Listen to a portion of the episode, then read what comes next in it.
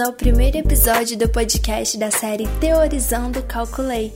Eu sou a Daniela Maforte, aluna do primeiro período de Ciências Contábeis da Faculdade Docton de Manhuaçu, Minas Gerais. Hoje eu vim aqui falar para vocês de uma coisa que todo mundo conhece e a maioria gosta: o café. Isso mesmo, gente. Nesse episódio vocês vão conhecer um pouco mais do mercado do nosso café, que é um patrimônio nacional, tanto quanto o samba ou o futebol. Para início de conversa, é muito importante a gente entender que 95% da população brasileira consome café. Esse dado foi fornecido pela Associação Brasileira de Indústria de Café. É um número muito alto, porque se a gente for parar para pensar, nosso país tem 200 milhões de habitantes. E desses, 190 mil tomam seu cafezinho diário. É gente pra caramba.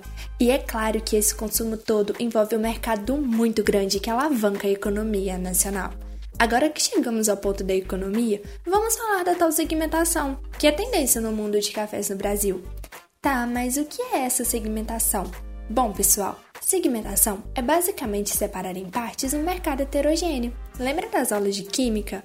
Pois é, uma mistura heterogênea são substâncias diferentes, como a água e o óleo. Elas não se misturam, não são iguais. Assim é o nosso mercado. Ele apresenta pessoas diferentes com preferências diferentes. Desse modo, a missão da segmentação é dividir esse grande mercado por grupos e direcionar estratégias de marketing específicas para cada um deles, alcançando assim o maior número de pessoas possível divulgando o seu produto de forma eficaz. Nesse caso, o produto é o café. Kotler mesmo afirma que o marketing em massa não é eficiente, justamente por essas diferenças. A mesma propaganda não vai atingir toda a população da mesma forma, pois cada um tem um gosto e preferência único. Tá bom, Dani, eu já entendi o que é a segmentação, mas e na prática? Por que ela é tendência no mundo dos cafés? Galera, a produção de café no Brasil é imensa. 50 milhões de sacas do grão são produzidas todo ano, por 300 mil cafeicultores, como afirma o Ministério de Desenvolvimento, Indústria e Comércio. Então, café é o que não falta para comercializar, não é mesmo? Porém, como eu já disse, os gostos dos consumidores são diversos e atualmente a qualidade tem falado mais alto, principalmente entre os jovens.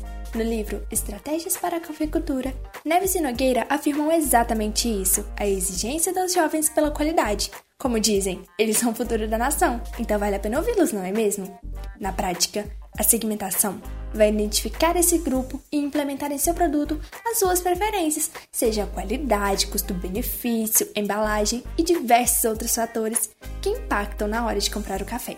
Por exemplo, se um consumidor está disposto a pagar mais por um produto que tem uma excelente qualidade, a segmentação vai proporcionar um café que tenha alguma certificação, que seja café especial, orgânico, com uma embalagem atrativa e que seja delicioso, né, gente? Porque isso é o principal.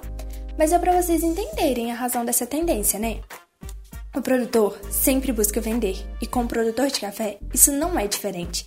Então, para maximizar as suas vendas, vale a pena agregar valor ao grão e investir em segmentação, porque hoje em dia a qualidade é o motor do consumo. Aumenta a qualidade, aumenta o consumo.